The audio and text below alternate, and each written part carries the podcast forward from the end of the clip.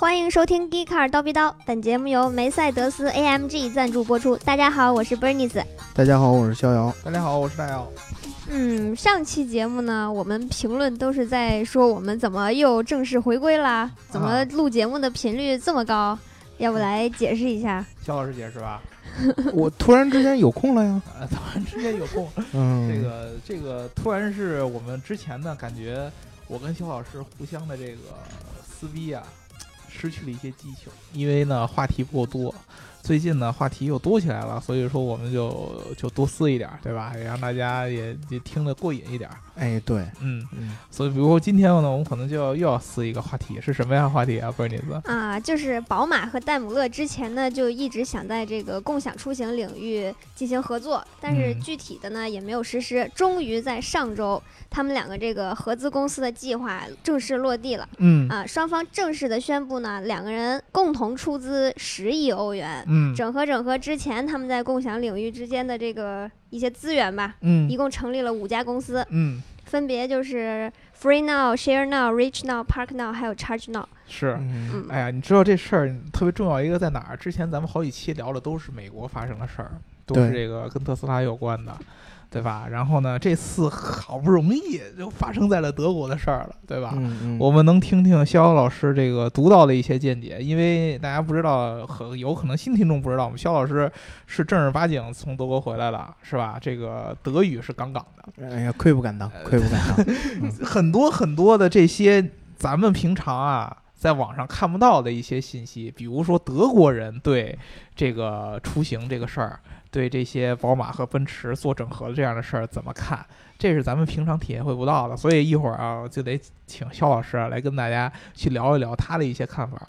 那首先得跟大家说一件事儿，就是说呢，这个合资公司啊，跟传统咱们中国人一般看到的那种什么兼并啊，什么把大公司整合在一起啊，这种也不是完全一样的。嗯，对他们这不是合并。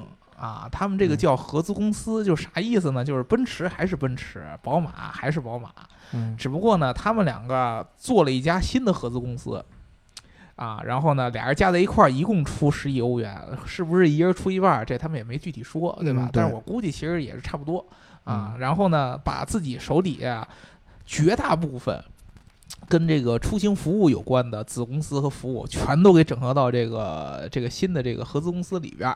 然后呢，然后把它给分成了五家公司，啊，分别对应的是停车啊、充电。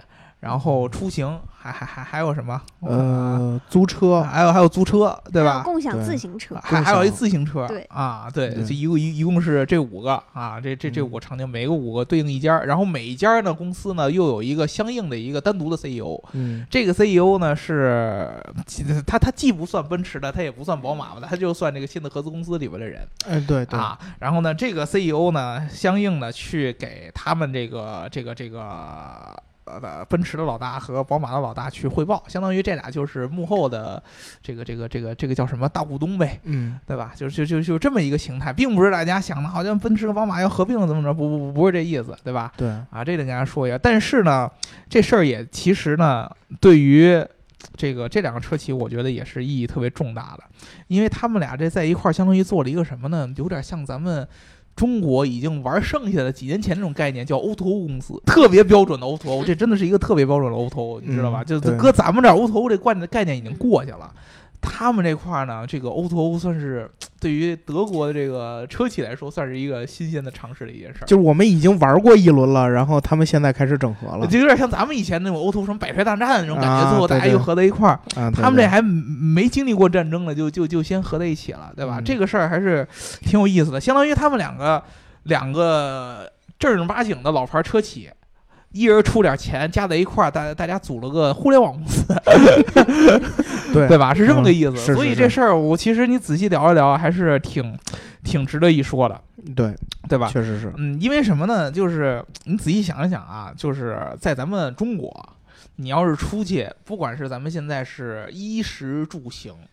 基本上你都跟互联网巨头你是离不开离不开了，对吧？对。啊，你咱们行就有滴滴，对吧？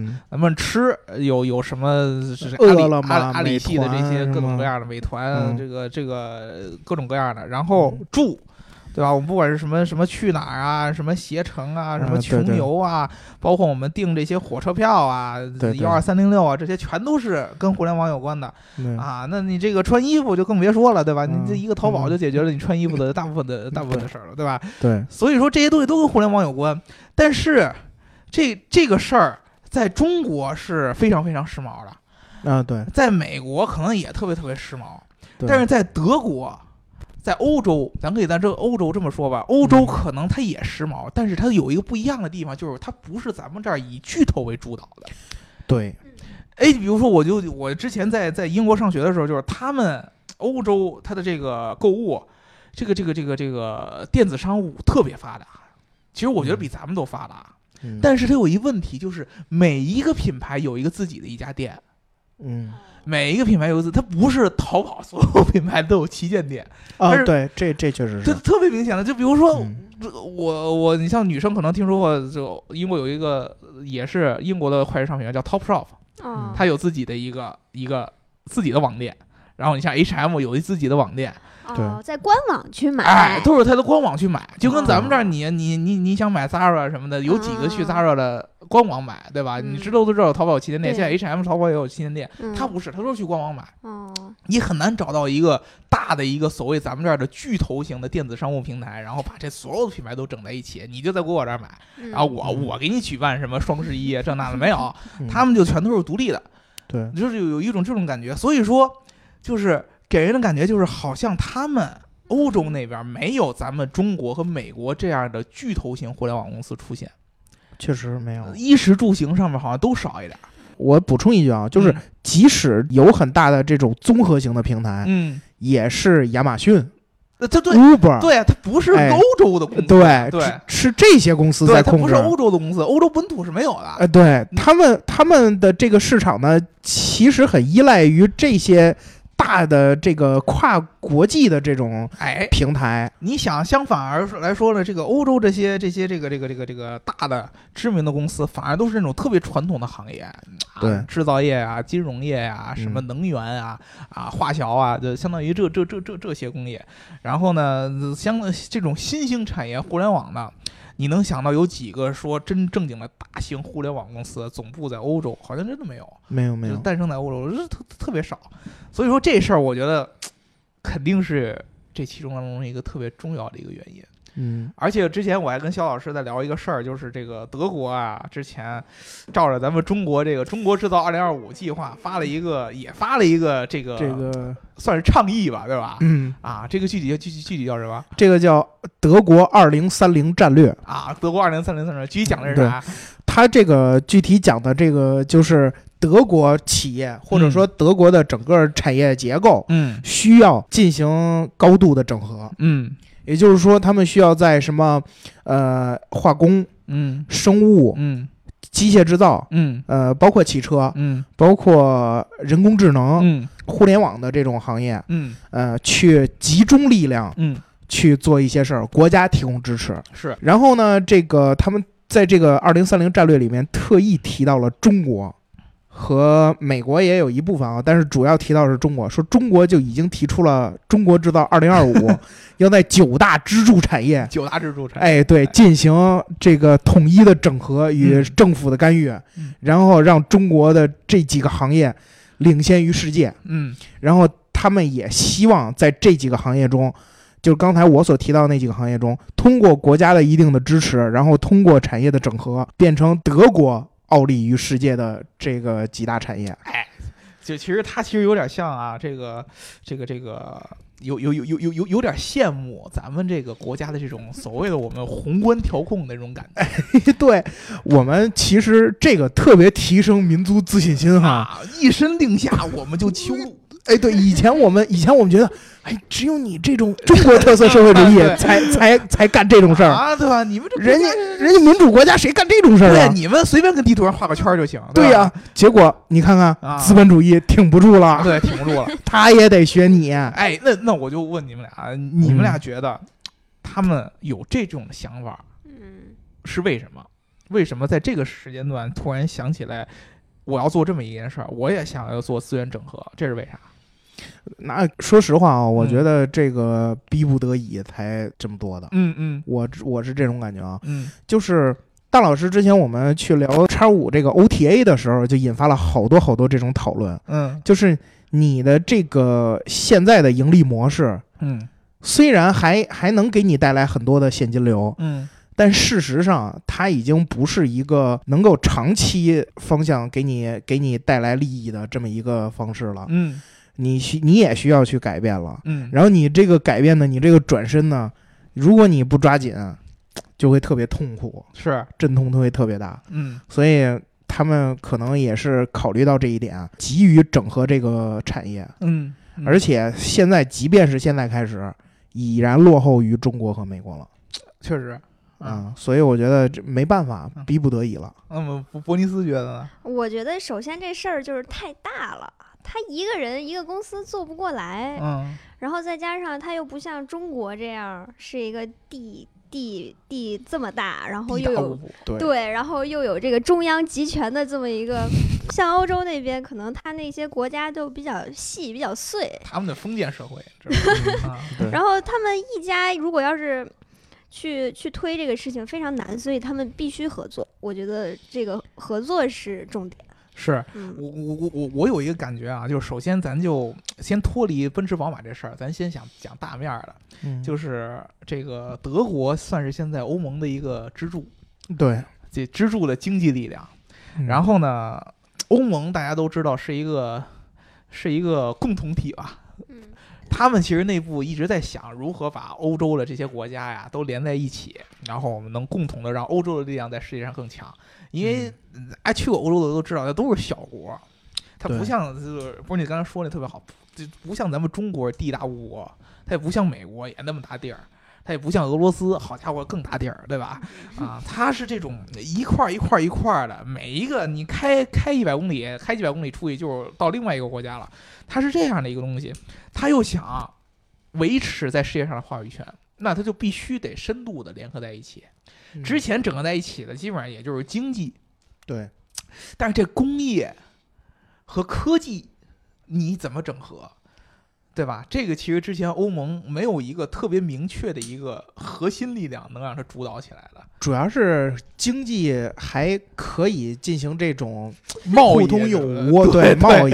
但是你要是你要是互通有无科技这个东西的话，我觉得现在这个社会最重要的东西就是信息，嗯就是信息的不对称才，嗯才造成我比你强。是所以我要共享了这些东西的话，那嗯我觉得我相对于你来说的优势那就没有了。是是，所以这个搁谁也不愿意去跟别人去分享这个东西。但是呢，你对于对于德国来说，他们有一特别明显的，咱们呃从一点一点往前推啊。是如果说从咱们从这个现在这个从汽车工业开始讲起，嗯如果汽车在刚出现的时候，一定算一高科技产品吧。那也就是说，在汽车刚出现的那个时代，也就是工业化刚开始的时代，嗯，你提起世界上谁技术或者谁科技更最强，你想到的肯定是欧洲，嗯，对，对吧？嗯。后来这事儿就开始变了，美国，慢慢慢慢慢慢开始变到美国，好像是美国，嗯美国也就那么一一一小段时间，因为它美国还是先有钱的，对，后来开始变到日本。嗯哎对，哎，咱们你都想起那会儿索尼呀、嗯松下呀这些兴起的时候，就是日本提供了全世界的这种主要的电子设备，嗯对？吧？后来在互联网的时候又变回美国了。又变回美国了。哎，就美国开始走数字化，所谓的科技时代。那会儿，呃，日本那会儿叫电子时代，对，现在正儿八经变科技时代了，对吧？科技和互联网时代。然后现在渐渐的，中国也开始有点眉头，说我也要想做科技，我也想做互联网。你发现从汽车那个时代开始往后，就没欧洲人什么事儿了。嗯，对，对吧？欧洲人好像就永远活在之前的那个工业化的那个巅峰那里边儿。啊，嗯就是我只能提供这个全世界最好的一些什么工艺啊，啊，什么什么机械呀、生产标准。呃，生产标准啊，就就这些，就我也就定了个那会儿的游戏规则，嗯让你们开始以后这些，剩下的我就不玩了，嗯。对吧？它是这么一个问题。我记得，我就记得当时我也看了德国这个二零三零他们这个倡议里边写的，有一个特别重要的危机感，就是他觉得，如果我们把欧洲想成一个整体的一个大家庭，你把欧洲摆在世界上去跟美国、去跟中国这样的也是大型的这样的一个国家去做竞争的这个对比的话，你会发现我们欧洲其实是极其缺乏现在的这种，就是近十年二十年诞生的这种科技巨头，基本上没有。对，是断层的。我们有的就是五十年前、一百年前的这种，哎，对，一百年前的老企业，老企业。嗯，哎，这这种事儿，你看起来咱们以前聊车的时候，觉得哎呦，百年车企什么什么，你看着挺自豪的。但是突然有一天，他站在一个这个维度对比，如它变成了一个危机感了。对，它它反而有点像日本那会儿，就突然日本也是这个互联网起来以后，它也没有一个新的驱动力了。现在留着还是索尼什么的这样的公司。对对吧？他他他有点这种感觉了，所以他危机感来自于这儿。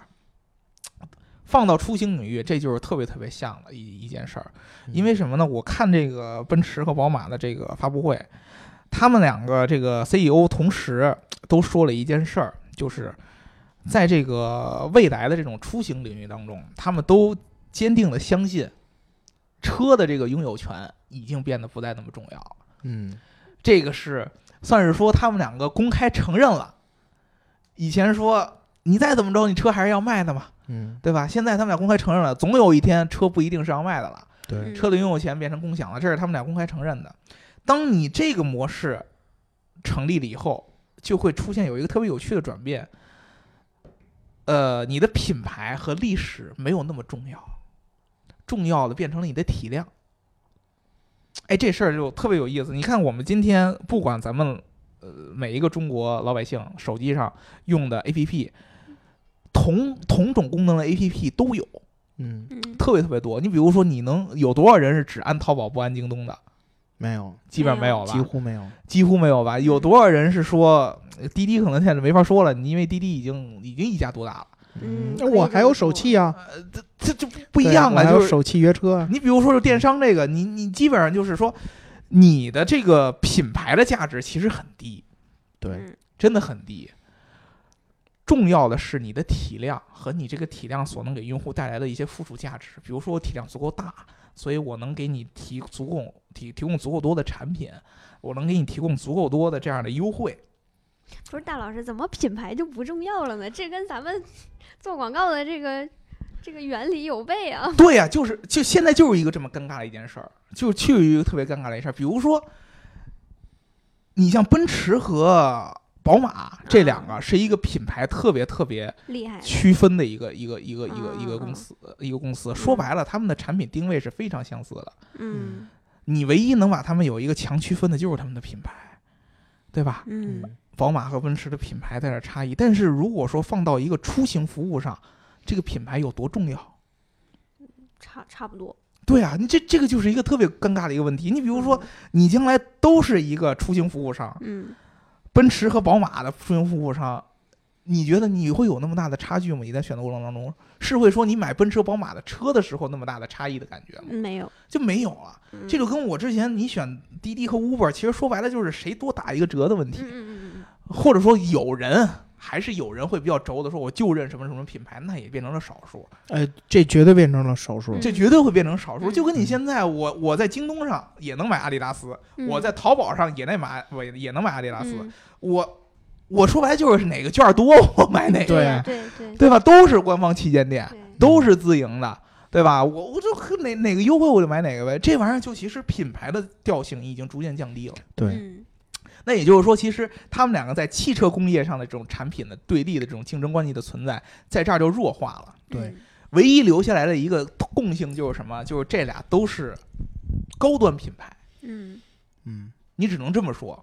对，就这俩唯一能保存的一丝骄傲，就是我们俩还都是高端品牌。嗯，我们希望能提供一种，你像 Uber，你像滴滴这样的一种大众化出行公司，比他们要更稍微更高端一点的服务。嗯嗯。所以说，我觉得他们俩才会走到一起。好多人问，就是之前那个肖磊刚出来的时候问我说：“你看，你像大众也也合作，大众好像是跟滴滴滴滴合资的，对吧？大众也也合作，为什么他们不在大众玩？”嗯，然后我就问肖哥说：“我我我觉得其实就是大众这个公司是一个相对来说更集团和这种。”哎呀，怎么说呢？更国际化的一点的公司，我不知道这个这个形容对不对。品类多，哎，对对对。对，就是它其实更像一种集团化的一个产业啊，底下这么多品牌，什么级别都有，所以说它更适合走这种滴滴这样的一个大平台类型的这么一种合作。奔驰和这个宝马呢，从来都是以一个偏于一隅的这种感觉，就是嗯。我我我跟你们不是一个 level 的嗯啊。嗯。然后呢，所以说他们两个在气质上更相近，他们嗯。两个也互相能看得上了，可能也只有啊。彼此了。嗯你说你除了你说奔驰，如果说我想扩大我自己的体量，我想找一人嗯合作，我能找谁呢？我找一互联网公司显得我跌份儿吧，是是，嗯对吧？我只能找宝马。哎呦，虽然说是竞争对手，但是咱俩就是亦敌亦友那种感觉吧，起码是，我也我也就能看得上他，所以是这么一个情况啊。那他们为什么不带这个奥迪玩呢？奥迪不是一直都奥迪就是说大众的这个呃尼斯，我给你简单的讲述一下啊，嗯可能在咱们的眼里，BBA 这三家嗯是同一个概念的东西，啊在他们俩眼里但是是在他们眼里，只有两个 B 相互之间看得起对方。哦你看啊奥迪那是个这个宝马一百周年的时候，宝马一百周年的时候，奔奔驰奔驰说这个，哎，没有你的三十年很孤单啊。然后宝马说，哎呀，现在这个一百年我与你同行。然后奥迪臭不要脸 舔他俩，对呀、你然后人人俩人没 没搭理他。从来，而且这事儿如果你放在德国，这就更有意思了。嗯德国斯图加特和慕尼黑嗯这两个嗯城市，你永远觉得都是汽车工业的一个，也不只是汽车工业，是乃至于这种经济的都都算是挺挺重要的。它就是除鲁尔区之外的一两大新兴产业结构的这种典型城市。对，嗯然后你想沃尔夫斯堡，对吧？沃尔夫斯堡这个感觉就是就是大众啊，这个这个企业虽然说它在德国算是特别大的一个体量，嗯但是我老感觉它没有奔驰和这个宝马这么德国，哦。嗯、我也我也是这个态度，我也是这个看法。因为因为大众虽然说它确实集团体量很大，但是它嗯。所下边儿它所融合的不同国家的这个嗯。风格太多了，你甭管是嗯。英国的品牌啊，什么捷克的品牌啊，到处都有。西班牙的品牌、意大利的品牌，对。嗯。它是一个整合起来一个大集团，所以说它已经没有那么浓重的德味儿了。嗯。对，尤其是在咱们中国，也是跟我们中国合资国产了这么长时间，对吧？嗯它的德味儿已经不浓重了，对，反而是奔驰和这个宝马，它象征着德国的汽车工业的这种灵魂式的这样的东西，就是最高的德国汽车工业的标准，是我们两个保持的。嗯你甭管是咱们觉不觉得这样，他俩肯定这么觉得，嗯 对吧？他俩肯定这么觉得。自我感觉良好。他们俩肯定这么觉得，他俩觉得我们俩是哎不一样的、嗯啊，我们两个是，嗯就是你明显能看出来，他们俩在这个发布会上那种感觉，就是我们两个是独一无二的一个品牌分类，嗯然后我们能够提供给将来我们两个合在一起，提供向世界提供代表着德国高品质的出行服务，嗯，他们是这么一个计划，对吧？所以说他们两个不管是从体量上的需求，还是从品牌上的需求，最后选择走到一起，啊，这是他们两个我觉得是一个比较简单的一个一个一个初衷吧。其实你仔细想一想，挺合理的。嗯但是咱接下来的问题就来了，就是咱们作为一个旁观者，或者作为一个未来可能他们出行的服务的这样的一个用户，你们觉得他们两个提供的这样的做的这样的公司，以及他们将来提供的产品会是怎么样的？你们看不看好？首先，宝马在咱们成都呢就推出来了一个这个想到出哎即时即刻出行还是什么什么出 Reach 行，now。对 Reach Now 嗯，然后它的这个我当时写了一篇文章，它那个起价就一百五，是。起价就一百五，而且有高端啊，对。嗯，然后就各种服务，白手套、西装什么各种的话术都非常的专业。是，我觉得他们能够从高端入手，嗯。然后慢慢在这个降维打击去铺一些就是低低层，不能说低层，就是大众类消费的一些东西，然后去这样，我觉得他这样去打击这个像滴滴这样的公司，其实挺有竞争力的。你说，假如两个价格都差不多了，那你说你是选宝马的平台呢，还是选滴滴的平台呢？那如嗯果宝马他们本来就是这个提供的这个服务更好，嗯，那我作为消费者，我能花同样的价钱，我肯定选服务更好的。这会儿就是品牌才会出来。哎，对，嗯嗯嗯，肖老师觉得，呃，就单就这件事儿来讲啊，让我想起了两三年前的一部电影儿，名字叫做《老炮儿 那那电影什么，我其实说白挺烂的。》，就是就是就是可能这个时代呃，已经不是我们当年呼风唤雨的时代了。嗯但是我们俩人坐一块儿吃涮羊肉的时候，喝起点酒来，一聊天就是，哎，你他不行，你小崽儿呢 还。哦，你这个，哎，啊你跟我咱们俩一块儿干点事儿，那谁谁斗得过咱俩？啊，啊是不是？对吧？我其实都四五十岁的，对我一拖一崴，一身胸肌，是吧？我我不想干，是我不想干的。我要想干，就办你就没问题。啊，哎，现在只不过是咱们现在岁数也不小了，是不是啊啊？啊啊啊，从干什么事儿到咱们这个岁数，稳重一点最好了，稳重一点，对吧？涮羊啊肉还是得蘸麻酱。哎，对，嗯，这个属天下英雄，不就为使君与操耳吗？谁是使君，谁是操啊？那再说呗。啊，再是吧再说啊啊，你说特斯拉种种枯骨，早晚必擒之，啊，嗯，是对吧？是嗯，大众那就对吧？嗯，这个这个色厉而胆薄，对吧？我跟你说，你这么一看，大众是魏国呀，嗯，然后然后你再说你再说个什么什么中国的某企业，那都就是淮南袁术这这这水平了，基本上就是啊啊，只有只有咱俩一块儿干点事儿，嗯。那才很才能才能解决这个问题，啊。才能统治这个产业。啊，对，所以我们俩就是现在开始合计起来干点事儿，论英雄，哎，啊。然后咱们就起了，啊。对，咱们就腾飞了，就啊又重新我们俩一出山，这事儿就平了。嗯。嗯，就就我现在有点这种感觉，那还有那个问题，那你这意思，其实你根本就不看好。我倒也不是说不看好，但是我老觉得啊，嗯。我也使用过这个 Drive Now，嗯然后 Car to Go 什么之类的，我在德国时候都使过。嗯。然后我觉得就是他们这些共享出行的这个概念啊，呃，我那会儿我就觉得可能有点不适合除欧洲这种城市之外的地方，是。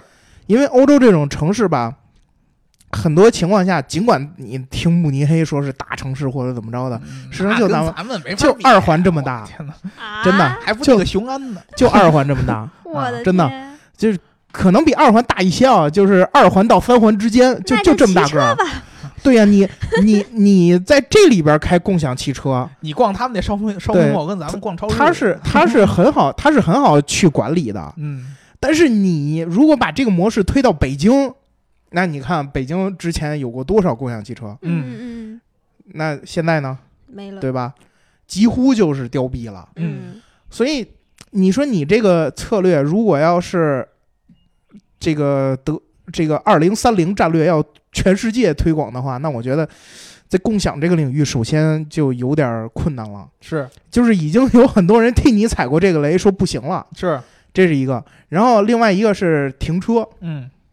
其实停车这个东西也是，就是在整个这个行业之内，现在已经不是说你这会儿进来就已经开始就已经还能说话算数的了。你像我们有 ETCP，嗯对吧？我们现在支付宝，嗯支付宝现在已经扩展到周边很多很多国家了。嗯，未来支付宝的停车跟你竞争，你怎么办？是对吧？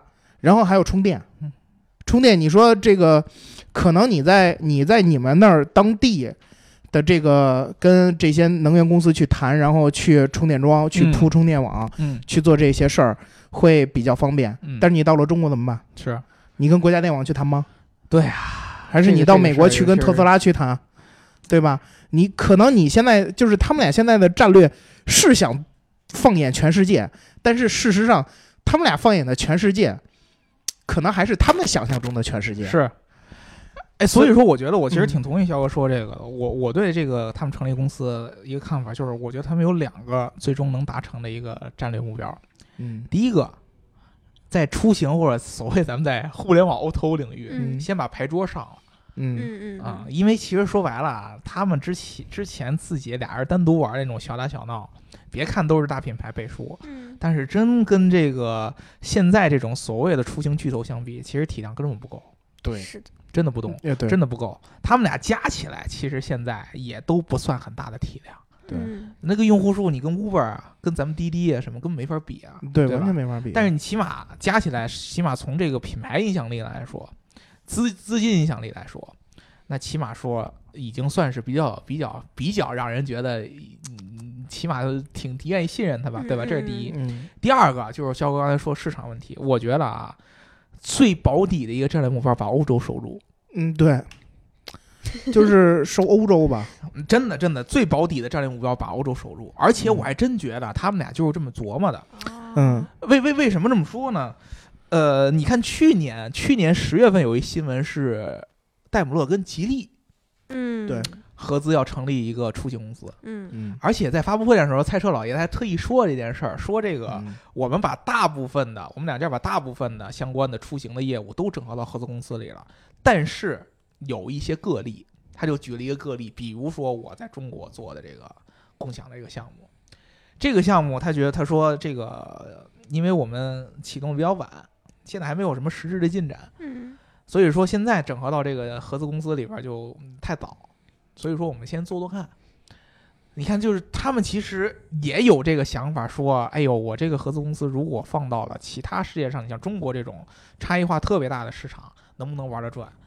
反而可能还是倾倾倾倾向于，哎，我是不是先在中国先找这个本土的合作伙伴也先玩玩，我们两个嗯先并行，嗯，将来如果能行的话，我们再整合在一起。嗯他也是这么一个两手准备的一个一个一个想法。嗯说白了，他自己啊，这个传统的这个 OEM，他的这个车厂，他的这个想法啊，该传统还是传统。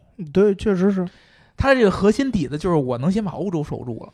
嗯我别别到时候说什么，现在都不是说我拿出一个什么公司去在世界上去跟其他的这个出行巨头去竞争，这是一码事儿。现在关键是在于你已经你的市场要被别人对。来抢走了。对。你在德国，你现在你不管是在德国，你还是在英国，你你叫的不都是美国公司吗？说白了就是，哎对啊，对啊，你这不都是你又不像人意大利人，意大利永远就是我就玩我自己的，我也不跟你玩国际化，对吧？他是那样的，就我意大利还只能叫出租车呢，就就就就还是那样的。哦，意大利不在欧盟里面，意大利在欧盟，意大利就是这样的一种国家，特别可爱的国家，就是我就希望我是这种陷入在历史繁华当中的穷人资本主义，哎对，就是他们认为就是他就喜我欢这样。我这种生活方式，我自得其乐。对你也不要拿你的的概念去哎去来哎去来强奸于我。哎，就是我我没有科技理想，对 那他们我活在文艺复兴当中。对迟早要完的。那这样，为不可能，对为什么？呃，这就是欧洲最可爱的地方。德国它不能这样，因为嗯德国代表着欧洲的科技最先进生产力。嗯你像意大利这个国家，我嗯代表着欧洲的文化，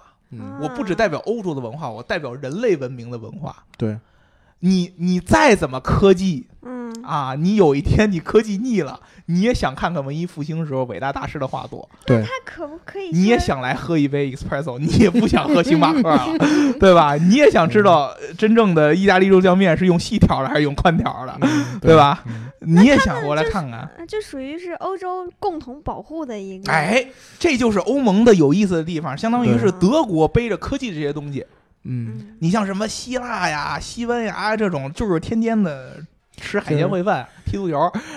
就是很多其实地中海沿岸的这些国家哈，他们对于自己的文化很自得其乐。很多自得其乐。他们就说：“我我知道你这么使劲的去加班、去工作、去这个每天每天去奋斗，挣很多钱，然后买大别墅，什么做的特别好。我觉得你，我认可你这个东西，哎、但是我就觉得我我并不羡慕你，我并不想变成你，对心对，态真好。而是我觉得。”特别特别特对我每天就上五个小时班儿，然后下了班儿之后，我就咖啡店门口一坐，吃个冰激凌，然后喝杯咖啡，然后出去转转，周末看场意甲比赛，就是一个特别高兴的。对呀对呀、对呀、也很幸福的。我就是在西意大利的时候，我发现他们过得很幸福。就是我这就是很幸福，对我来说也很幸福。就是我我可以没钱，对我这我确实我没什么钱一辈子，就是一做奶酪的，啊，但是我知道兰博基尼是我们产的，嗯，嗯对吧？对，你们有钱人买的东西都是我们做的，嗯，他他就有这种感觉，对吧？对你不管是普拉达呀、GUCCI，我全是跟意大利人做的吗？是的，是的，对我就做我自己喜欢做的这些事儿，对呀、然后我也不去跟你我就什么一辈子揉揉奶酪。对匠人精神。对，我也不跟你加班二十四小时去去编程啊，去什么，嗯没没这兴趣。你想吃披萨，你就来我店里吃啊，要不然你给我打电话，我让小哥给你送。你别 A P P 给我下个单，我想不起来给你接。就是我告诉你啊啊啊，我们是要我们是要这个，我吃我们的东西，你不光是快餐，你要把你的这个精神融入到里面，哎你要懂我们的文化。这么矫情了，这么有腔调了，还不是匠人精神吗？他不是匠人，他他他嗯匠人精神显得太理性了，哎，对他有点儿，他是热情，他是热情，他是热意大利情人说你做事的所有东西的基准，他说就是爱，对对对对对对对对特，别就是爱，就特别特。amor，你说你说我我学这个，我我我画这个画画的是好，是因为我技术好吗？不是，是因为我把爱嗯放在这个画里头了。就跟米开朗基罗看那块大理石，他就觉得大卫在里边，他要把它给挖出来。这就是爱就是就是我投入一腔热血。哎，对对对对对，对这事儿呢，你也别告诉我说我干好这事儿之后挣多少钱，嗯哎，你也别跟我说什么什么价值啊，什么什么谁大老板会买你啊，什么嗯你这个国际拍卖会什么之类，你别跟我聊这个。我要做的就是，我想把我这份儿热情输出出来。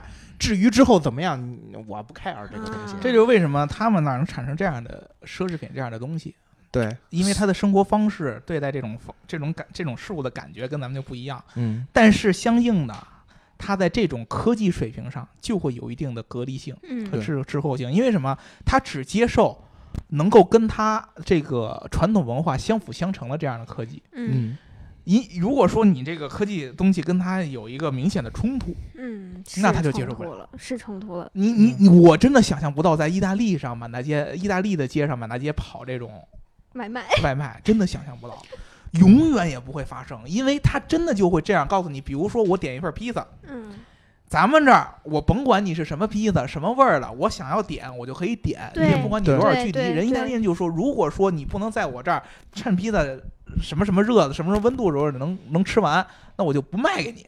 对，他就真能这么说出来，我就不卖给你，你不配吃我的披萨。他就真能这么说出来。比如说，你下午两点去人咖啡馆里说我想喝杯咖啡，人就能明确告诉你，咖啡不是十一点以后可以喝的，啊咖啡只能在十一点以前喝。早上喝，下午要喝酒。呃下午是不能喝咖啡的，影响你整个的消化。你下午喝了咖啡，你晚上吃的那种意大利菜，失去了我们意大利菜的品味的灵魂。你要喝酒，哎，这他他他就是这样的一种思维方式。你在这种思维方式下，你让德国人很难受啊。对，你让德国人中国人也很难受啊。呃不不不，呃中国人每月去那么一次，你觉得人家活得太潇洒了？哎对你这儿简直活的，人家那叫生活，你这叫生存。对你，你就你会想，你每天付出这么多是干什么呢？对呀，你对吧天天吃外卖我，早出晚归我是干什么呢？不就为了上意大利喝个咖啡？哎，对，我我就会，就你就感觉，真的就是真的第一次去会觉得真他妈不值，这人不是人这一辈子，你只人家也这样过一辈子，也自得其乐。你说人家是，你人家可能一个月就挣五千块钱，人一嗯下楼看到的就是圣母百花大教堂，嗯对出门就喝的最地道意大利咖啡。嗯，人家攒一年，人也能买个高品质的皮包，嗯对只是炒一个牌子而已，嗯做工跟那个呃跟那个奢侈品也差不了太多。回归生活，对啊，他就变成了这个。你你这个这个东西，所以说我觉得啊，就是你像他们这个嗯，宝马嗯和奔驰做这样的东西，这种生活的精神，反而是有可能啊，在欧洲还能够有一点儿对，这样的一个认同。起码嗯全欧洲的人还认德国人坐车可能坐得好，嗯，对，嗯嗯嗯，对吧？嗯这德国人你坐坐车原来坐的行，我现在也觉得你坐出行可能坐的行，嗯嗯对吧？那起码这欧洲的高端人士都用 都用嗯它这个，倒倒倒是有可能。但是你说它能扩张到世界，这个还是得得得得看。对，得看。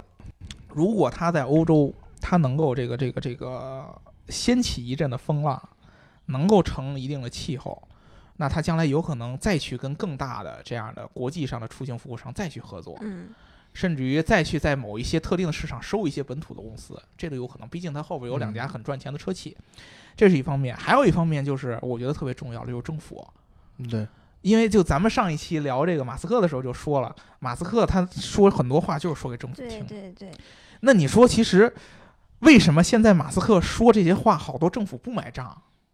尤其是你像咱们中国，包括美国，甚至好多政府都不买账，为什么？就是因为你体量太小。嗯可能马斯克现在他的数据在整个的这个车企当中已经算很大的了，但是你还真的只仅仅是一家之言。我在这个政府面前，公司的这个跟我以前的口碑啊、它的体量啊、它的传统啊，就变得很重要了。政府是看信任的，那你奔驰和宝马这两个在德国这么长有代表性的车企合在一起，那么对欧盟政府的一些影响力，我觉得也会提升不少。嗯，真的会提升不少。起码俩人自己私下在这方面就不打架了，就说明我们在政策上什么的，我们俩站在一条战线上，穿一条裤子，对吧？这个其实他们两个以后如果再拿出一些什么政策的一些倡议啊，拿出一些数据啊，那你欧盟不就得这这这我说说直白点，这就代表德国呀，嗯，是吧？可可可可以这么说吧，肖哥，就这这个这这两家如果做出了一些事儿，基本上就代表半个德国汽车工业了吧？嗯，对。都不只是汽车工业了，可能德国的这个制造业、制造业就就就就就就代表进去了吧，对吧？整体制造业有代表进，因为你大众毕竟在哪哪哪都有，它不像他们俩那么能代表德国，我觉得，对对吧？所以其实我就现在特别想问肖哥，欧洲人到底对这个，尤其是德国人对他们俩这事儿怎么看？这个我今天看了这个非常非常官方的这个《明镜周刊》的网站。然后看了这篇报道下面的评论啊，嗯，我发现这个老德整体态度对这事儿其实不是特别高兴，不是特别看好，是吧？为为什么？嗯，他们说了几点啊。首先，第一点就是你们这个你们两家其实也不是第一次合作，对吧？你们远在很早之前就有过各种的合作，但是呢，你们其实你们的思维。一直僵化在你们现有的这种盈利模式，就是我现在还能赚钱，嗯，我就要使劲把这份钱赚完。是你今天推出这个东西，其实你跟我说你现在能有多大的信心，或者说有多大的这种决心去做做好这件事儿呢？其实重心还是卖车，嗯，还是让大家去用你们的这种。营销手段去让大家买你们的车，嗯，这是你们有亘古不变的这个这个目的，嗯，就是你现在告诉我你要做这个啊，我我我听进去了，嗯、但是你跟我说，你说你俩下定决心把目标铺在这上面，然后你给我们把车便宜点吗？你肯定不会干这种事儿，对，所以呢，他说啊，我就一听呗，哈，对吧？我呃，先先保持中立，这是一部分观点。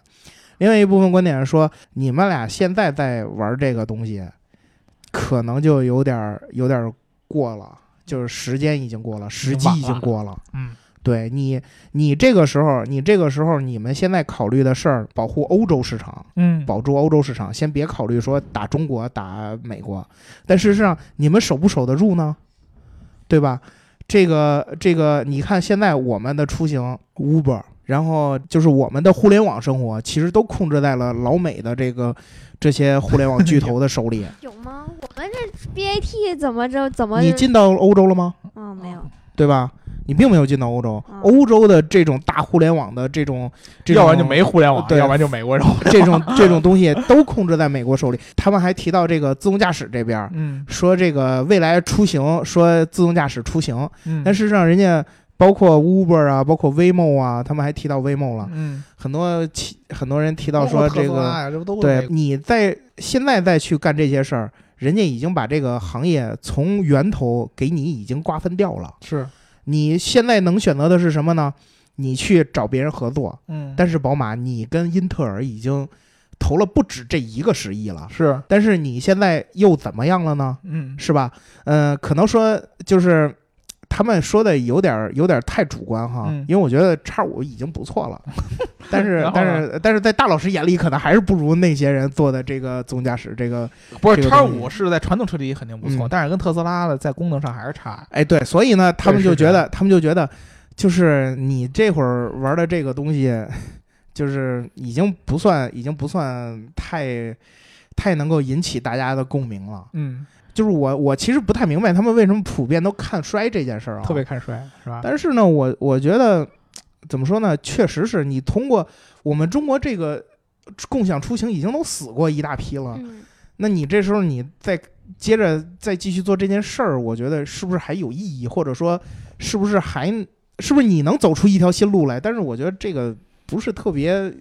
看能看得到很远的前景的一个东西。是我我我是其实觉得啊，你甭管是他们欧洲的企业，还是你像德国人，就欧洲的本身那种人，他们跟咱们东方或者跟美国有一个巨大的一个思维上的差距，就是他们在商业模式上其实想的挺短视的。嗯，对。真的挺短视。这个短视不是说他们缺乏上呃长远的战略规划，不是这意思。他们总是把什么放在第一位呢？我中中短期内的这个盈利是很重要的。我如果说我，你像咱们中国经常做一件什么事儿，就是我宁肯中短期亏一堆钱，我知道我要亏一堆钱，我也亏着。嗯，未来这这很多这样的，就是，风险投资嘛。美国兴起的风险投资，在中国都是这样的。我就是先亏，往死里亏，嗯亏到一定程度以后，我形成了一个所谓的可开始可持续发展的商业模式了。嗯然后我一下拉一个大长线，赚好几十年，嗯啊，它都是这样。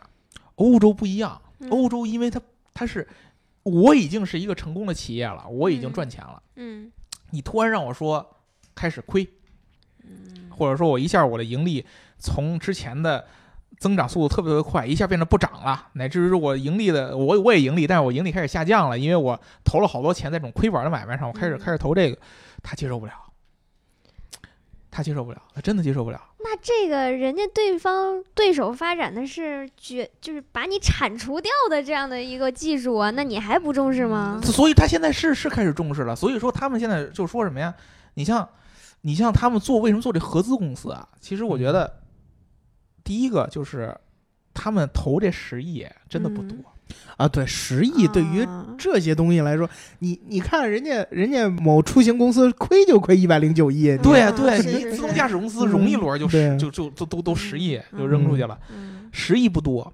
而且呢，他们做这合资公司其实当然是独立的，他其实也想，万一我以后还能上市，嗯啊，他其实他想了很多很多，而且这十亿他用完了以后，我再再怎么再接着往里扔，再再加什么的，都是他们得再商量来。对，所以说，其实他们内心啊对这事儿是有想法的。嗯，他在尝试着做改变，转变自己那种思维的模式。他已经不是说我不是说赚钱卖车是最重要的，用户增长是最重要的，对嗯用户体验是最重要的。但是他能不能把这个思维逻辑改过来，这东西就只能让他欧洲人自己，欧洲人自己去想这了。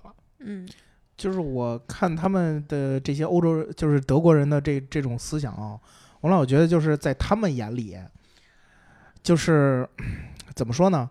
有什么新鲜事儿，我可以去关注一下，你要别改变我啊，但是呢，最终最终走到就是这这个东西会持续推动，推动推动推动推动到他们需要转变他们僵化的思维，或者说转变他们固有的思维的时候核，心生活状态的时候，这事儿就被撂下了。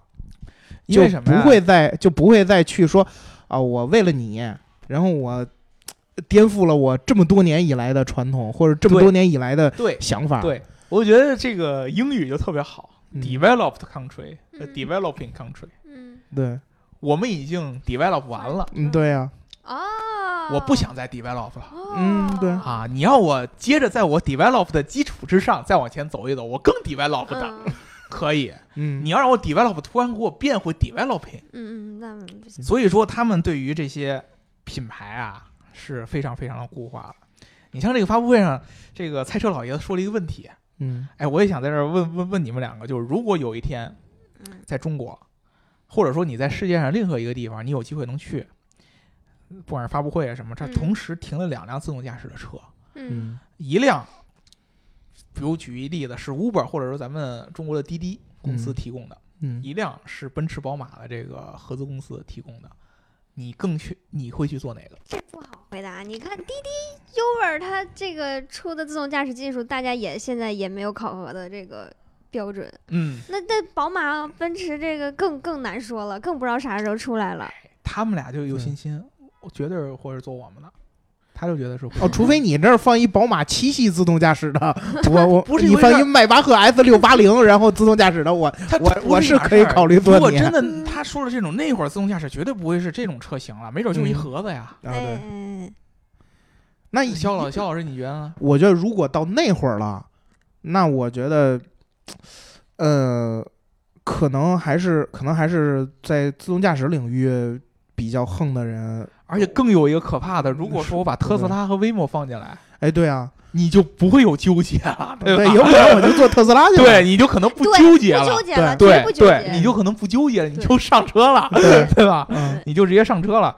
这事儿就其实我才是觉得这个这个一个一个核心的呀，就是他们两个可能真的是觉得在欧洲，嗯他们这个认认可程度能上来，因为有一点我觉得他们认识是对的，就是说，如果说这个这个出行以后跟自动驾驶联系的越来越紧，嗯那会儿就不单单是一个这个出行服务的问题了，它是一个信任问题。嗯嗯其实咱们现在对于互联网公司来说，信任才是一个特别大的一个的一个一个，甭管是 Facebook 还是咱们中国的一个搜索引擎，对吧？嗯还还是还是什么其他的，信任其实特特特别重要，因为你用户跟他的接触太紧密了，你的个人什么数据啊，然后你的安全啊，各种各样的全都跟他有关。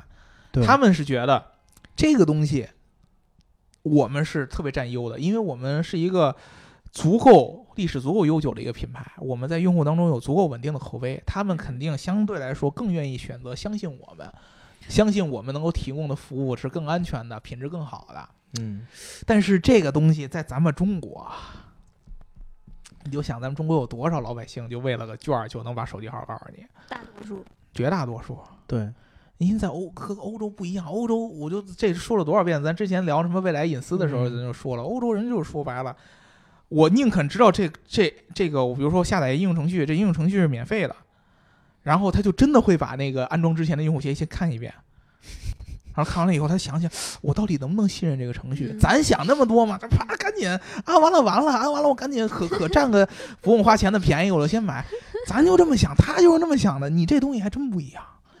对吧？真没准儿他那儿就觉得信任是一个，就是他们对信任的理解跟咱不一样。对，咱是什么信任？你让我占便宜我就信任你，啊，只要我觉得我占便宜我就信你，嗯对吧？你那咱咱们这这这，咱们这一代人还还算好点儿了。你说 比咱们再长年长一代的人，稍微跟你说个优惠，你就跟人就过去了，嗯对吧？经常出现这样的，他们欧洲这个东西 可能跟咱们这儿的体系就不一样，因为他们就像肖老师说，他们是很固化的。对我我再举一个例子啊，就是拿这个德国二零三零战略来说啊，老德是很很清楚的知道自己问题在哪儿的，是，他知道自己的汽车行业虽然是现在还是世界领先，但是在自动驾驶、在出行、嗯在新能源、嗯在很多地方嗯，已经比不了别人了。是啊，嗯然后他也知道这个呃他们的互联网行业嗯出现各种问题，嗯，这些他们都知道。然后把这个二零三零战略推出来之后，像什么海德堡大学、啊什么某某一些其他的大学的教授就在说了，你这个不行啊，啊照你这么做，你这是什么呀？你这是纳粹呀！啊，这是违反市场经济的。你这个东西咱们试过呀。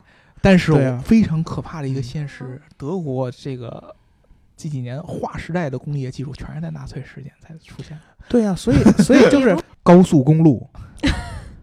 对，这你大众就是是纳粹时代诞对生的呀，哦，正儿八经的人，人家希老爷泰元泰森克鲁伯，啊，这都就咱们做的西门子，啊，嗯，这都是，所以所以你会发现这个他们的思维现在已经到了，就是我知道我问题在哪儿，但是我不能办，对我知道 我知道我这方面不行，容易把自己妖魔化。但是 但是我我不能干这事儿，啊，我不能干这干这事儿就出现就不敢解禁，哎对就就出现就出现问题，打通任督二脉，我我对出什么问题出什么就出现大寡头，嗯，出现大寡头会出现什么呢？魔性的民族，哎，嗯我们就会打两次世界大战，打完还都输了。嗯，就是现在老德已经变成这样了，我，哎呀，就是你说我就是我，宁可我我知道我自己的问题，然后我我有一天我会被这个问题把我们经济都拖垮了，但是我不能允许国家扶持几个几个产业让某企业独大。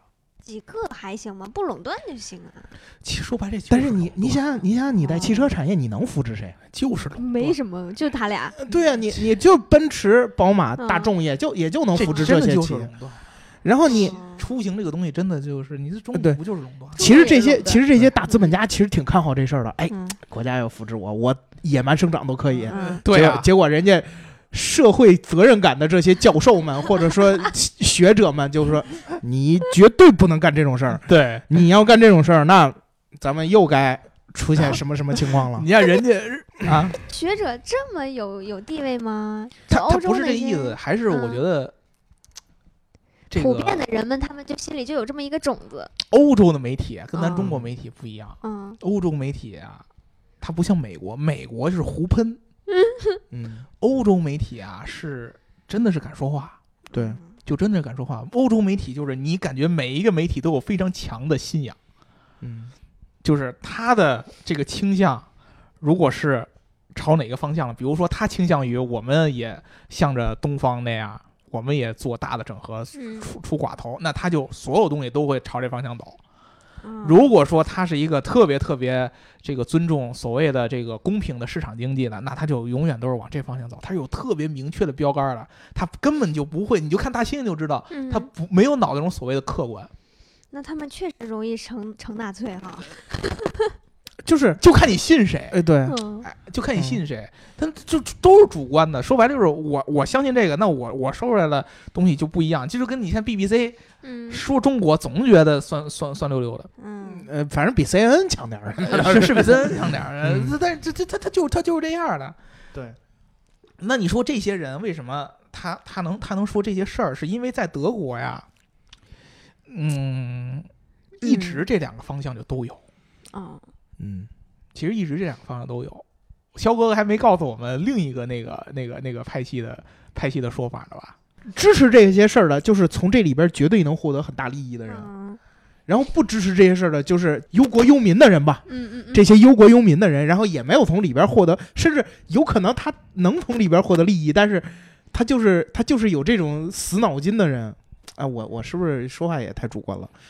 死脑筋。哎，你这没没关系，咱就我就说嘛，我我就特别喜欢欧洲媒体那些人，哎，对，就是就是这些，就是这些人，他就觉得，他就觉得你不能放任这个日耳曼民族野蛮生长，野蛮生长，一旦野蛮生长，妖魔化自己，对他他他内心的欲望，你就克制不住自己，嗯就要统一欧洲啊，哎，然后就要扩张世界就要让别人都听我的，就是他们的思想就是认为这个欲望是是魔鬼，你嗯完全克制不住。是，但是它有一个很重要的一个问题，就是这个时代已经不是二战之前的时代了。嗯嗯，二战之前是什么时代？欧洲是世界的巅峰，对，现在世界有好几个巅峰，哎，对对对，而且你欧洲还能在世界巅峰上排待多久上号？？对，嗯他们现在老认为啊，就是这个。如果要是如果要是这几个寡头起来之后呢，德国的市场肯定是攻不了他们的。是然后他们不会想到说这些寡头会走到其他世界，跟人家选择去去跟当地的企业合作，然后去嗯。对去和平这是德国的这个 这个想，就是他其实没有全球化，嗯对。因为你有了这样的寡头，你才可以在全球经济当中市场竞争。对对，他现在只想我就在德国这一亩三分地儿市场竞争就完了。嗯。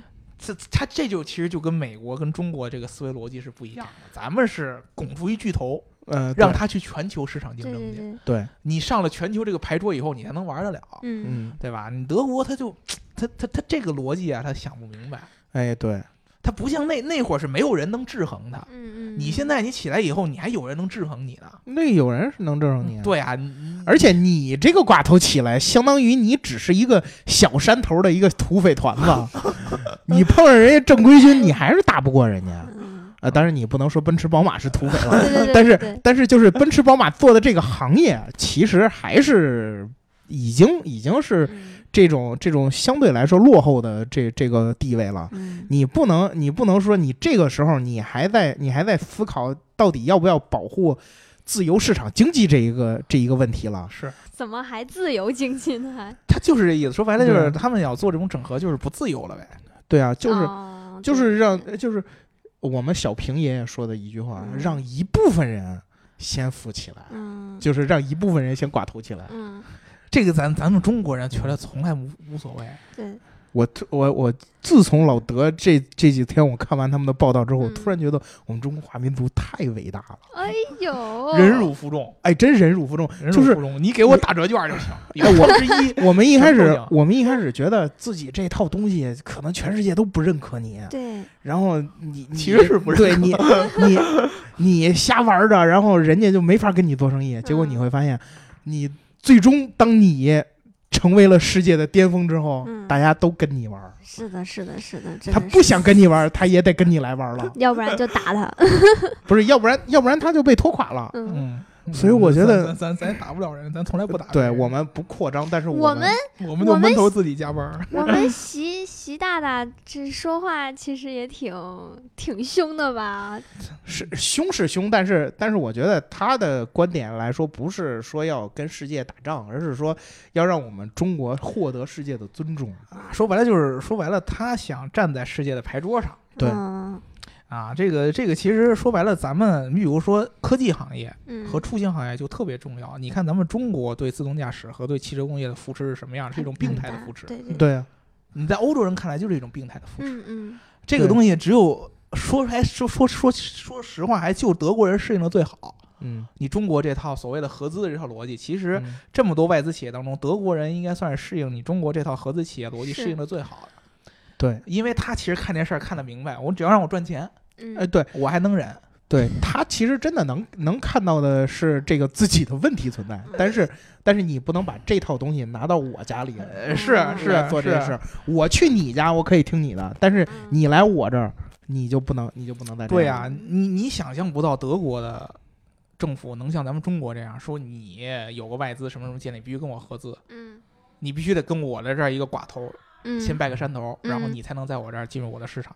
你在德国人这这就是不自由的市场经济嘛，嗯啊，对吧？这就是过度保护。这个东西在意大利可能有，意大利人就这样。嗯星巴克是在意大利是看不到的，哦，他啊他他嫌弃他，这不是这这你就不配进来。你们美国人喝点咖啡呢？对你比如说什么什么必胜客，嗯你要敢在嗯意大利开个哇，必胜客，你开必胜客，我天哪，人拿面团给你砸烂了。卖那个夏威夷披萨，上面放放菠萝那个，还，挺好吃意大利人就是意大利人的信仰，所有的水果都不能出现在披萨上哦啊。对然后你那么他妈超榴莲披萨，超级至尊，我的天哪！你能敢敢敢敢放超过五种料，那简直就是禽兽啊！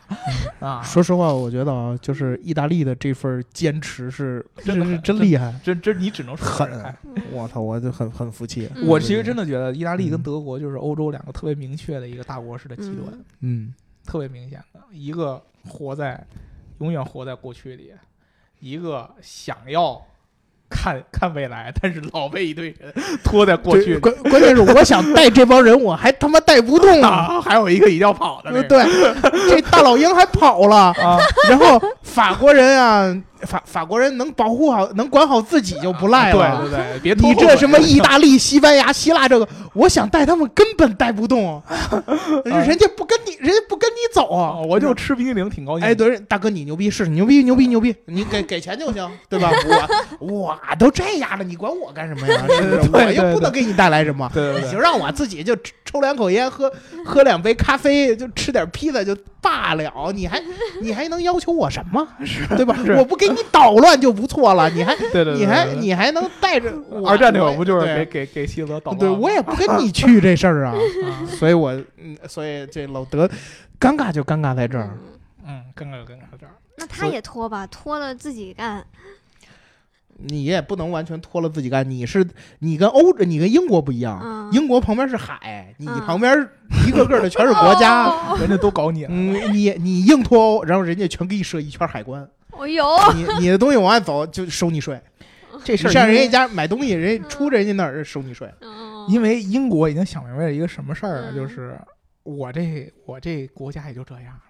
英国是看大家都带不动了，所以他 他跑了，我带不动你，我不跟你玩了，我就也就这样，再见了啊！因为因为英国好歹啊，他在这个，他他一直就不是这个实体经济的这样的一个为为支柱，啊它都是以这个金融啊这种软实力为支柱的，嗯对吧？所以说他呢，其实看得明白，就是我其实在国际上已经有了超出我实际能力的一个国际地位了，嗯他已经不用再争什么了。啊，真的是，你说英国这屁大点地儿的，说实话啊，咱们中国人不一直黑吗？说他是已经日落的帝国了，嗯嗯因为他你在各种各方，甭说是汽车，小老师一直黑的，什么什么东西，你看他好像都不是那么强，嗯。但是你就唯一不能否认的就是他在国际上还有地位，嗯，是的，嗯，他的地位是啥呀？什么语言啊，嗯。什么政治啊，什么金融啊，就教育。啊，全都是这这些虚的。因为什么？他他他就是产出这个的，所以他就觉得我就这样了。嗯，我这个小国说白了，我不用你们欧盟经济，我该给你弄教育，我还可以嗯卖教育，我该给你卖大英博物馆，我还可以卖大英博嗯物馆。我跟唯意大利人唯一不区区别的不一样的就是，我还能凑合活，我还能养活自己。意大利人可能还能挣钱，，对，自己都养活不了了，对吧？那他他可能是这这点区别，所以他就不玩了。但是你德国不行啊，德国人正儿八经的，他的这个制造业什么的，人就是依赖全球市场的，对，而且就是跟这些政治啊什么的这些这些政策啊息息相关的。我说一个什么不行，你就是不行。对吧？你咱咱再怎么着，中国也不会突然说一个说我不允许咱中国留学生上英国留学去了，不行，那不可能啊！人英国肯定也不干啊！嗯，嗯人英国上你这儿来就是卖学校、对嗯对，卖博物馆、对，卖乐队，嗯啊，卖给你卖个下午茶嗯啊，给你卖个米字旗，那这不这这不就我们就就就说白就是靠这个赚钱嘛，对吧？他他他德国不行，德国就得实实在在的。嗯，你突然把我电池掐了，我这新能源车就做不了了。呃，对，他们在这个《明镜周刊》的这个报道里边还提到了，这个戴姆勒也要追随宝马去找宁德时代了。对，你突然把我电池插了，掐了就是不行了！你现在你你现在不是美国现在搞华为，就是说呃不让欧盟在五 G 上也给华为下订单吗？嗯你把这掐了，人家欧盟就技术就是发展不起来了呀。你相应了，这它它这种东西就跟英国相比就不一样，嗯。对吧？嗯，英国他就觉得自己孤悬海外，他觉得这种事儿他还能安全点儿。